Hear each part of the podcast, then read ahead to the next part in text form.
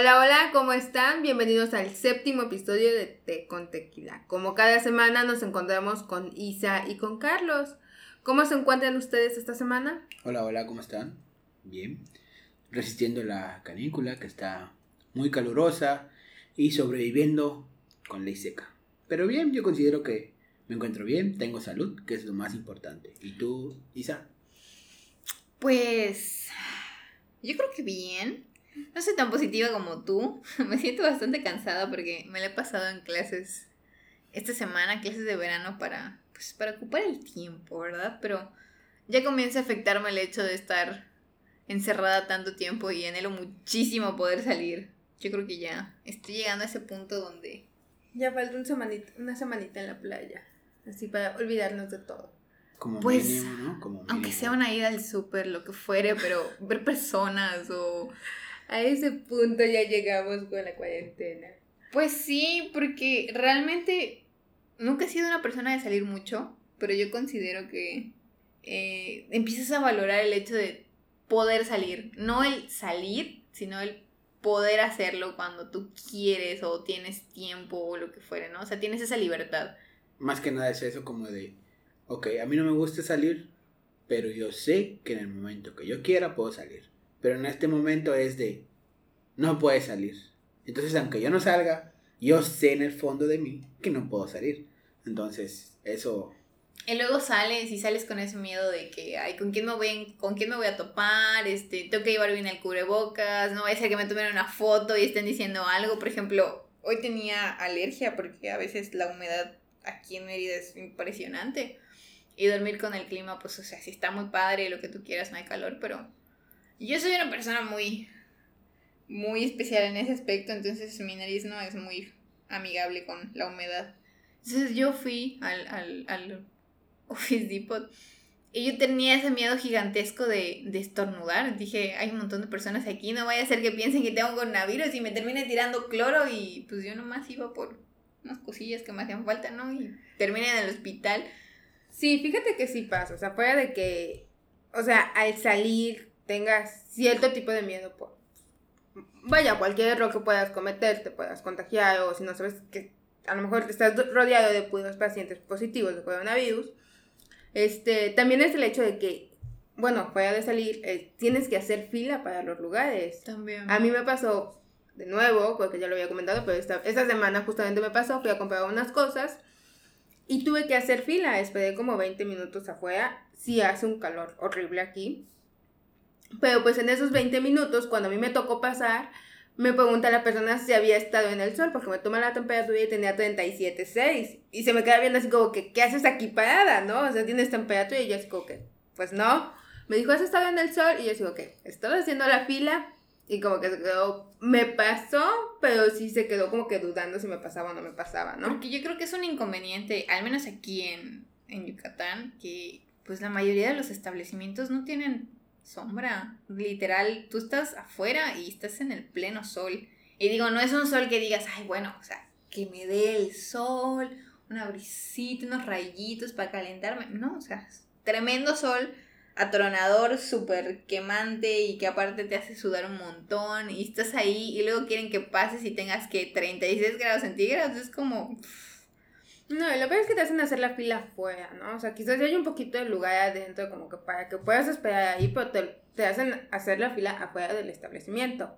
Bueno, y es que el simple hecho de hacer la fila ya te estás exponiendo así de que las personas no respetan el metro y medio, le dan la vuelta al establecimiento. Por ejemplo, cuando es quincena en el Walmart, uf, esa, esa fila es larguísima, No, o sea, sí. y a mitad del día. E inclusive, por ejemplo, estuvieron, no sé si las vieron, pero estuvieron rondando por Facebook varias imágenes, o bueno, era una imagen en realidad, donde todas las personas estaban amontonadas haciendo fila para tomar el camión en el centro de Mérida.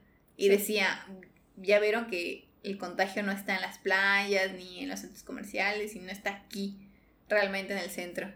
en las rutas de transporte que llevan a todas las personas alrededor de la ciudad. Con todo este tema, eh, podemos tocar un tema bastante interesante. ¿Ustedes creen que en cuanto salga la vacuna, todos regresemos a la normalidad? Yo creo que no. Yo creo que las personas asocian este punto de decir, no, pues es que nos vamos a vacunar y nos vamos a curar. Tenemos una idea idealizada de la vacuna, ya sabes, como que en el momento en que salga la vacuna, esto se acaba.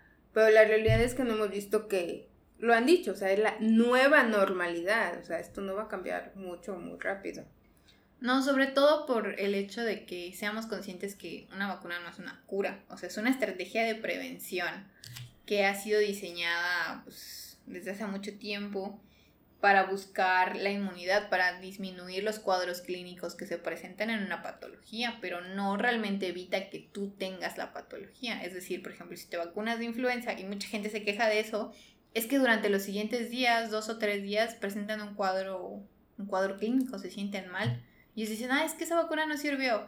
Y es como, pues sí sirvió porque si no, no te hubieses sentido mal y pues estás generando inmunidad. Entonces, yo siento que la gente va a tomar eso como decir, ah, ya nos vacunaron, vamos a salir todos. ¡Uh! Y dejarán, y dejarán de respetar las, Las medidas. las medidas. medidas.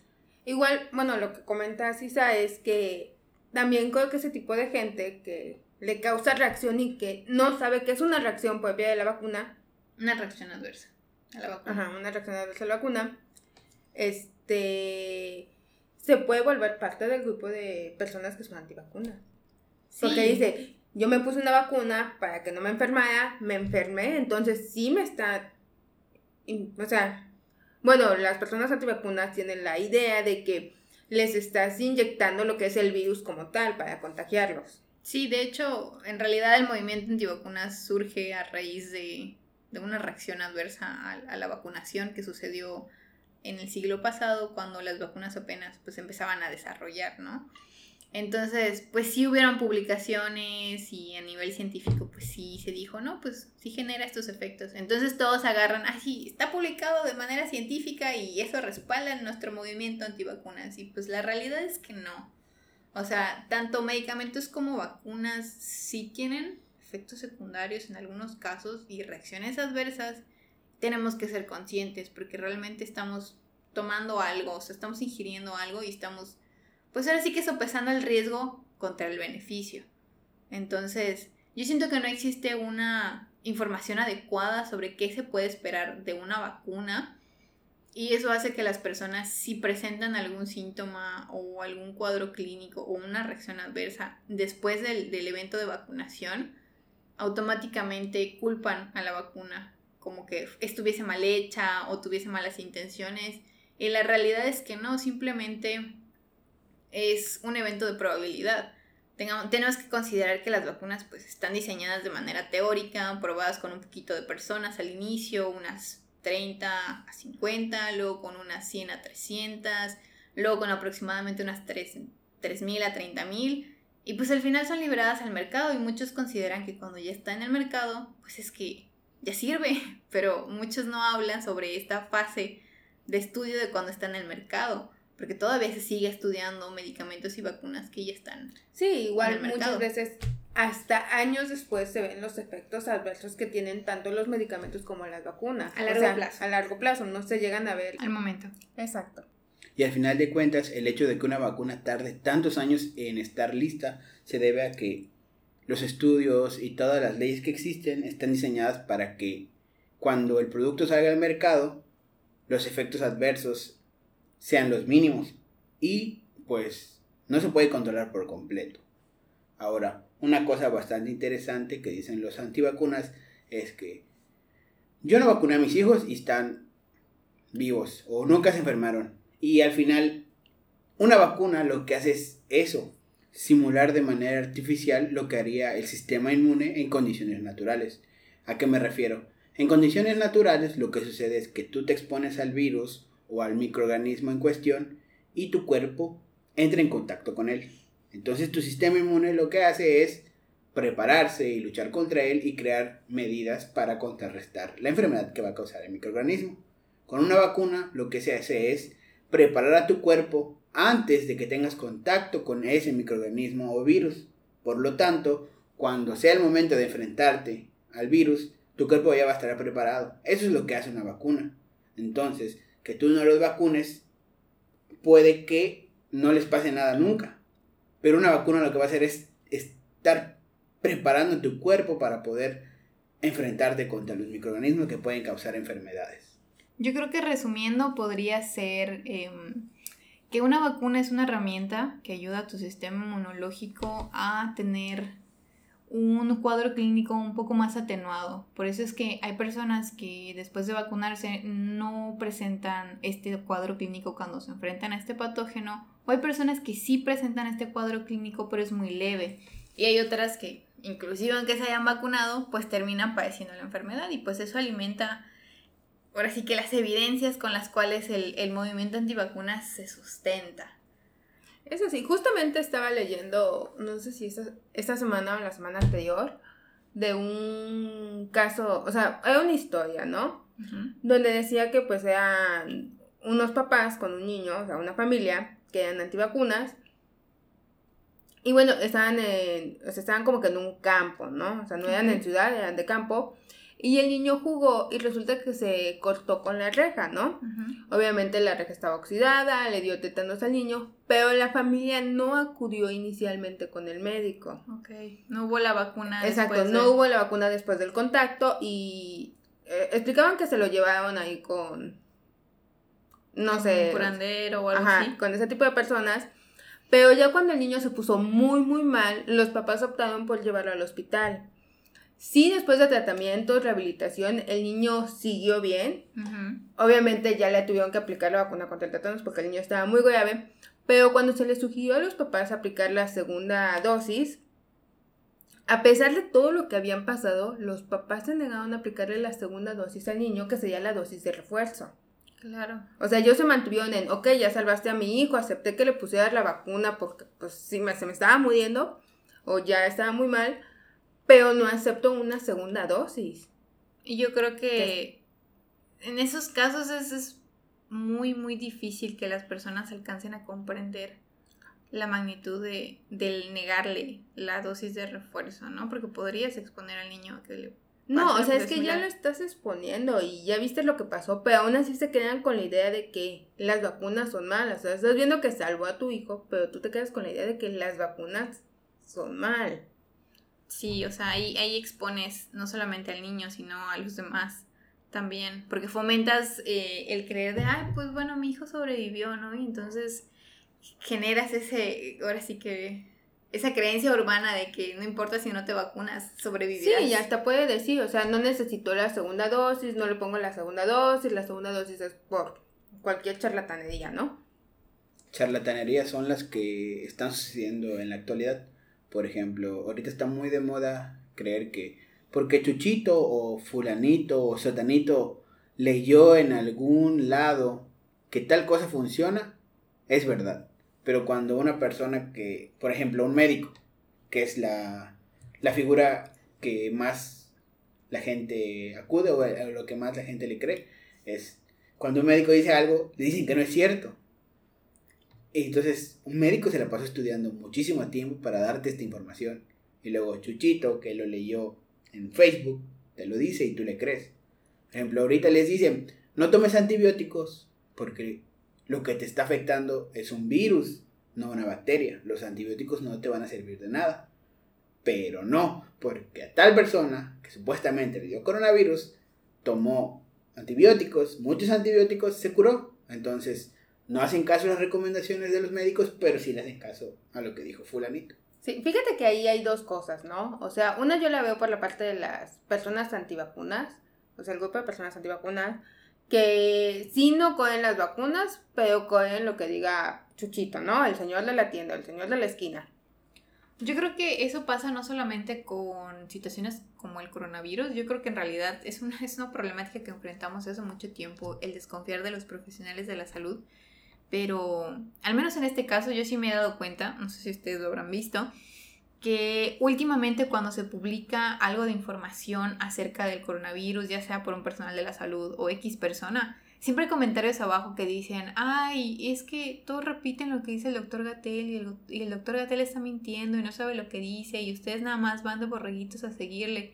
Y entonces yo siento que la gente le está como que empezando a dar ese, ese tinte político, bueno, que el movimiento antivacunas en algún punto ha tenido ese tinte así medio político, medio conspiracional de que te quieren controlar a través de las vacunas.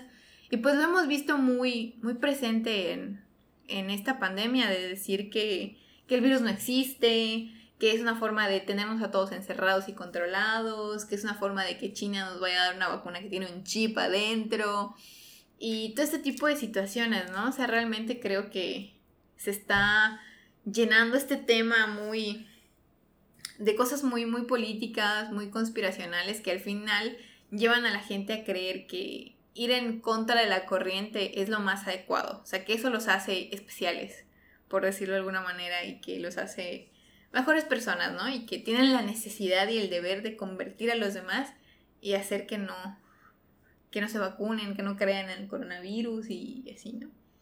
Yo creo que tienes razón, pero creo que parte de todo, ahorita va a ser un tema complicado, cuando ya salga la vacuna, es si realmente, o sea, de la manera en que tú, tú lo comentaste, y de la manera en que muchas personas lo ven, que piensan que es por tintes políticos, va a ser muy difícil que se ponga la vacuna. Sí. Y eso va a ser, o sea, eso va a causar, obviamente la vacuna no es la salvación, como lo mencionamos al inicio, pero sí nos va a ayudar en algo.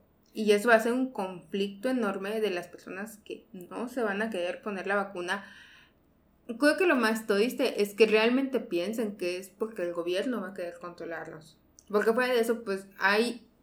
Obviamente, estas vacunas se están sacando bastante rápido, muchísimo más rápido de lo normal, pero también son años de estudio, de técnicas, de estarlo probando en tanto animales como un grupo de personas seleccionados, y todo eso para que la gente al final termine pensando que pues solo es cuestión del gobierno o nos quieran controlar. De hecho, también ah, una parte muy importante que mencionaste es que pues esa vacuna tiene un costo. Tiene un costo de producción y no es un costo de producción que vayas a decir, ay, pues son tres pesos, ¿no? Probablemente sean tres dólares, ocho dólares, hablando en pesos mexicanos, pues eso pues pasaría a los 100 pesos, ¿no? Por vacuna. E inclusive siendo muy, muy, muy baratos, ese es el precio que tendría en cantidades masivas. Entonces al gobierno sí le va a costar adquirir esas vacunas para nosotros y pues todavía va a haber personas que van a dudar de las estrategias de vacunación, de las campañas de vacunación y pues eso sí va a suponer pues un riesgo que siempre ha estado, ¿no? Dentro de una campaña de vacunación siempre existen las personas que no se quieren vacunar porque pues una vacuna no llega a ser obligatoria, pero sí entramos en ese dilema de, ok, si no todos estamos vacunados, significa que no podemos regresar a la nueva normalidad o empezar a encarrilar la vida. Y entonces, ¿cómo vas tú a saber si la persona que tienes al lado está vacunada o no? Hablando de nueva normalidad, yo creo que todas estas medidas y cosas que nos enseñó la cuarentena, no creo que se quiten. Por, por ejemplo, si vas a viajar a otro país, yo supongo que las medidas de llevar cubrebocas o estar vacunado o mantener distancia se van a mantener porque pues debido a la globalización el virus se esparció por todo el mundo y pues estas medidas al final de cuentas son medidas que se debieron mantener. Por ejemplo algo muy común que era lavarse las manos hay gente que no se lavaba las manos. Entonces ahora con esta nueva normalidad como que te obligan a lavarte las manos entonces, yo digo que esas medidas de nueva normalidad se van a tener que quedar.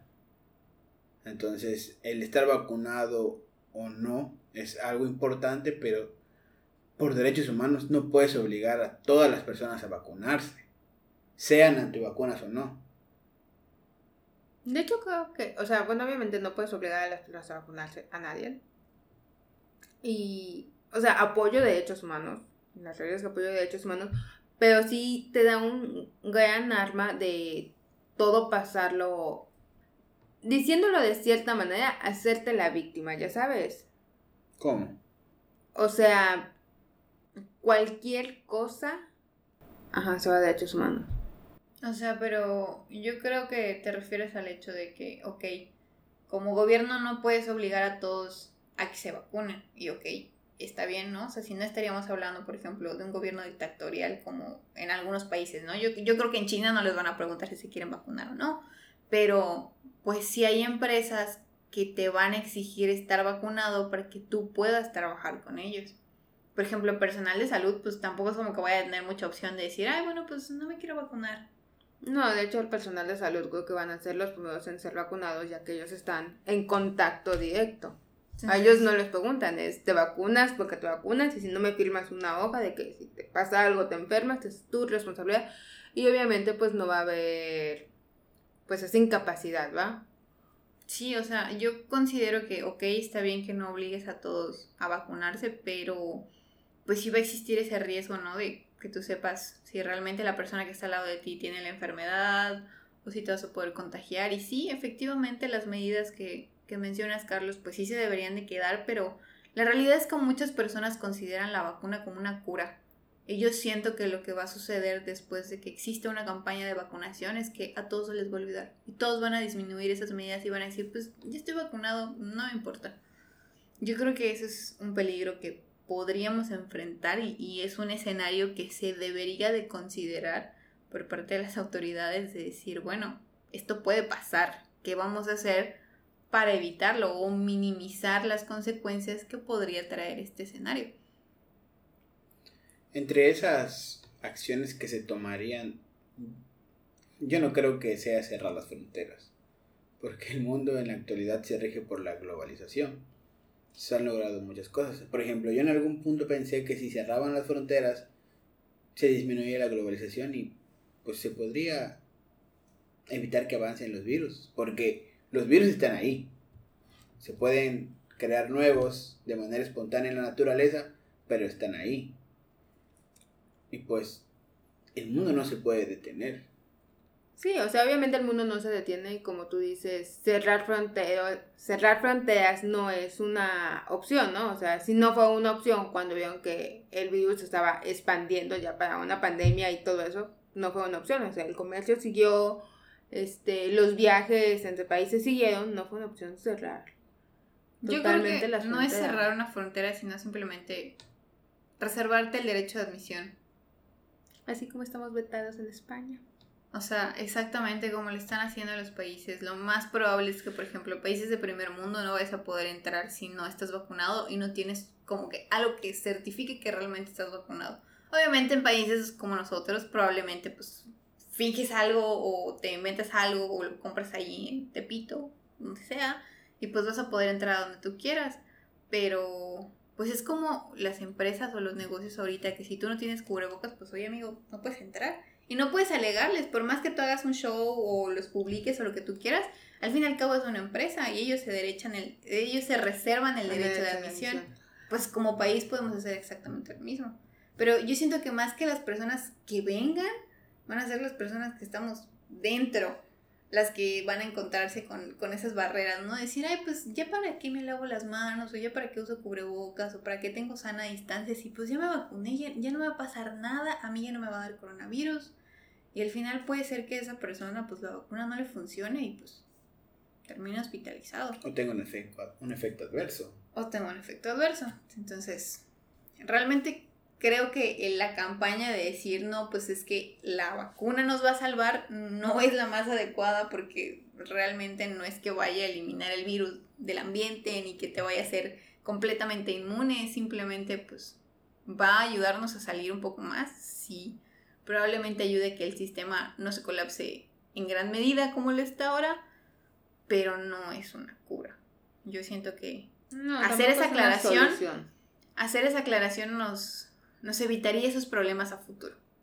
Ese es un punto bastante interesante porque aunque salga la vacuna, por ejemplo, si sale mañana y se empiezan a vacunar y en menos de un mes ya se vacunó a gran parte de la población, el virus no se va a, no va a desaparecer, porque pues recordemos que el virus aparentemente vino de un animal salvaje.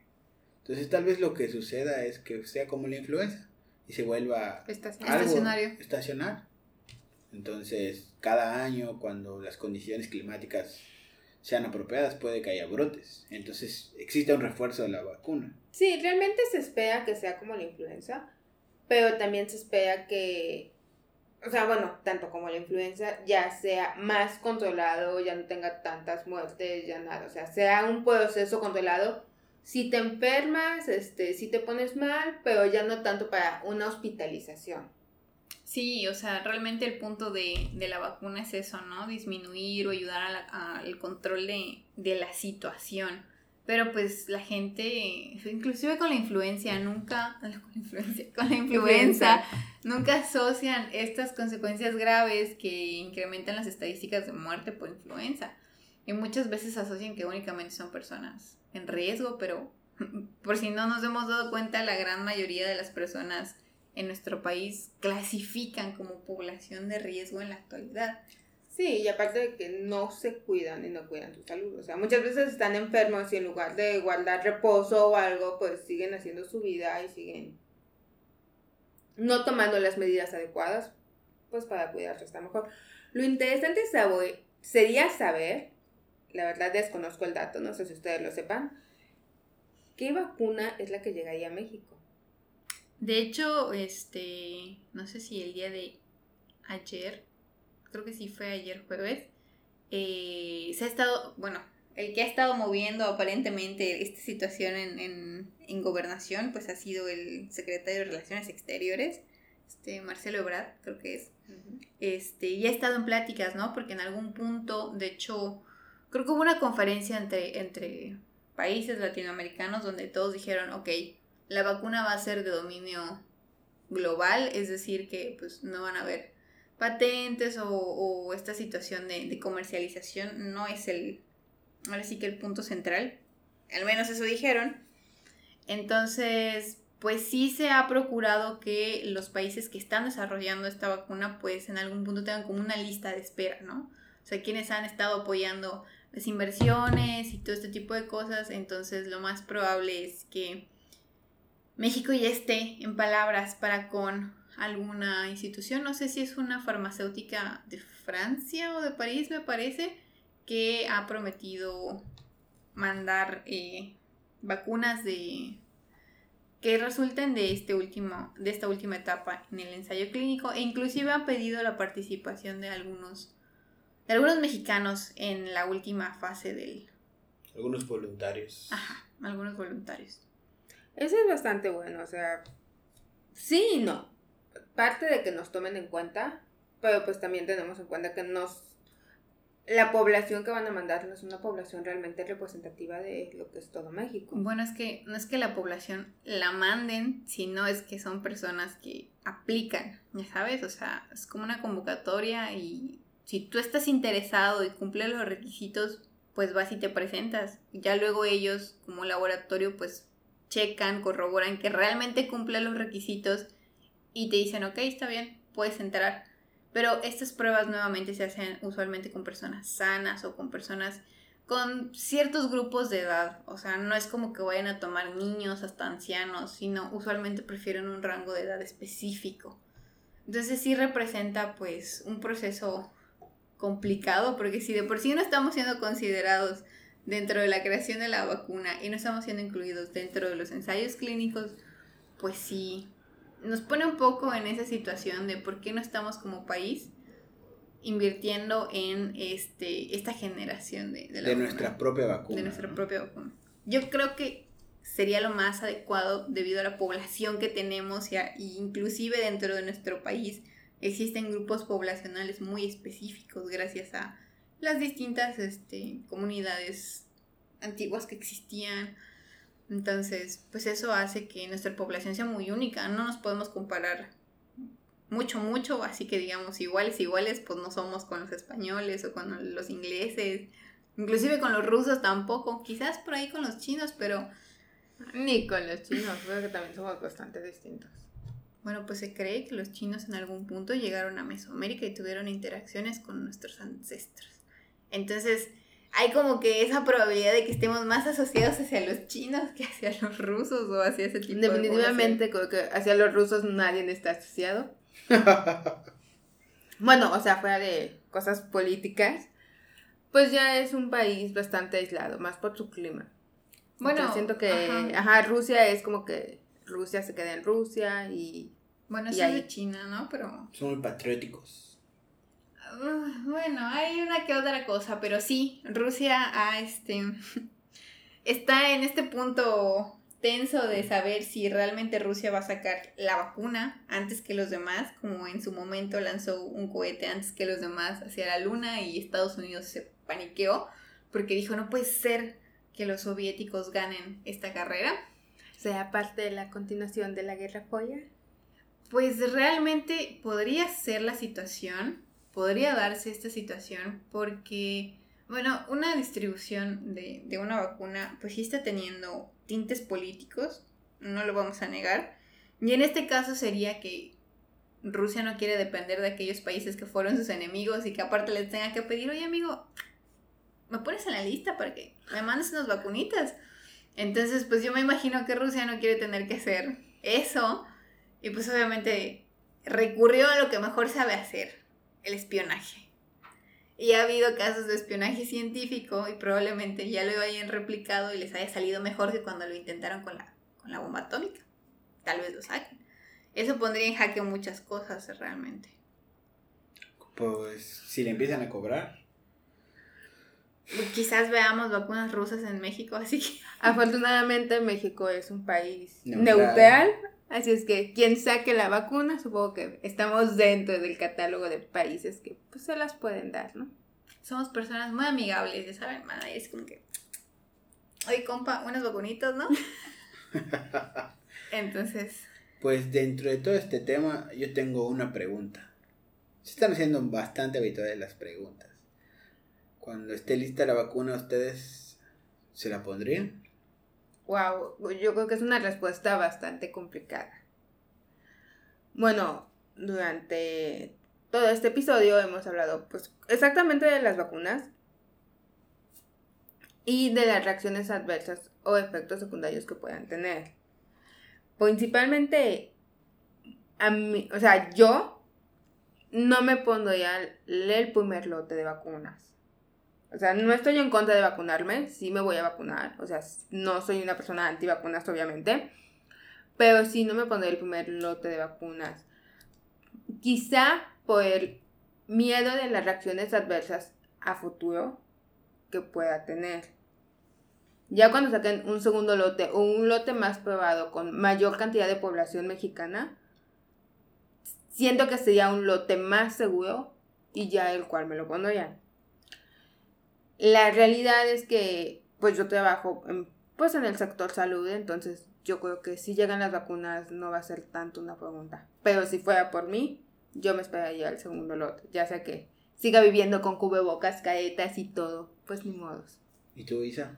Yo creo que um, va a tardar bastante tiempo en que yo me plantee esa pregunta porque considero que cuando llegue la vacuna a nuestro país, pues obviamente se van a privilegiar las campañas de vacunación y los grupos de riesgo. Yo creo que esa debería ser la estrategia que se debería de tomar. Si existe, por ejemplo, algún particular, pues obviamente no va a ser muy accesible que digamos, entonces dependerá de a quienes nombren como grupos primordiales en gobierno para saber qué tan accesible va a ser, ¿no? Entonces, por ejemplo, si yo, bueno, y aquí tendría que hacer esta pregunta, ¿no? De si en algún momento yo tuve coronavirus, este, va a ser necesario que ya me aplique la vacuna o no, cómo comprobar que ya tuve la enfermedad o no, cómo comprobar que tengo inmunidad o no. Podría ser también una estrategia, ¿no? Donde lo cierto es que probablemente no tengamos una cantidad así, vacunas para tirar para todos lados.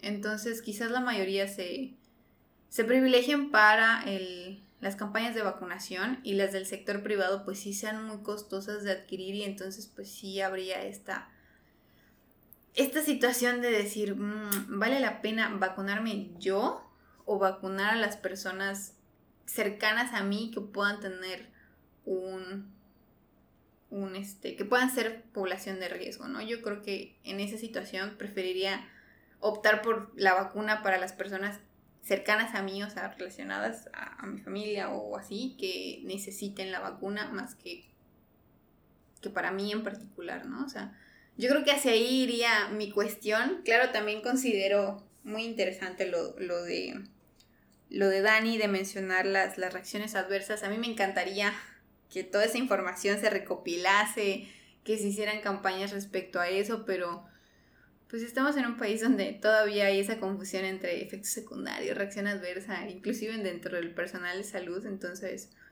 pues sí lo veo un poco complicado, pero espero que, podamos obtener esa información y se pueda privilegiar ese tipo de, de investigación. Pero, ¿y tú, Carlos? ¿qué harías? Pues yo siempre me considero temerario, así que yo me podría ofrecer como voluntario para recibir la vacuna. Creo que a lo largo de la historia, en cuanto al desarrollo de vacunas, se ha avanzado demasiado y si bien se está haciendo de una manera muy rápida y se están saltando Pues, bastantes pasos, por así decirlo, pues la medicina ha llegado a un punto en el que pues si tengo una reacción adversa puede que me atiendan y que sea reversible, no como en el pasado que sea una reacción adversa, no sabías por qué estaba sucediendo y pues podrías fallecer. Pero ahora si no hay voluntarios para recibir la vacuna, pues no se podría llegar al punto en el que la vacuna esté, por así decir, lista y se pueda distribuir. Entonces, yo considero que podría Participar en un ensayo. participar en un ensayo como voluntario para recibir la vacuna. Una, una respuesta muy, muy interesante. Esperemos que allá afuera hayan personas que piensen igual que tú, que aporten esa población que necesitamos para representar ahora sí que las diferencias que existen entre poblaciones, principalmente que aporten datos a la investigación de las vacunas con respecto a nuestra población y permitan que pues la vacuna que se genere sea para la mayor cantidad de personas. Yo creo que esa podría ser nuestra conclusión, que estamos avanzando hacia un punto donde las vacunas pueden empezar a salir mucho más rápido, pero que nunca olviden o relacionen ese concepto de vacuna es igual a cura porque no, No es así. Entonces, tengan eso en consideración cuando empiezan las campañas de vacunación. Por No dejen- favor, tampoco se vayan al lado de los antivacunas. Eso es súper importante.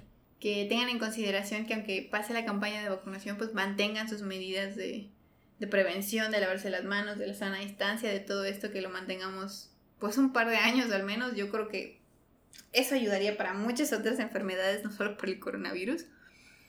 Y pues bueno, no sé, algo más que quieran agregar.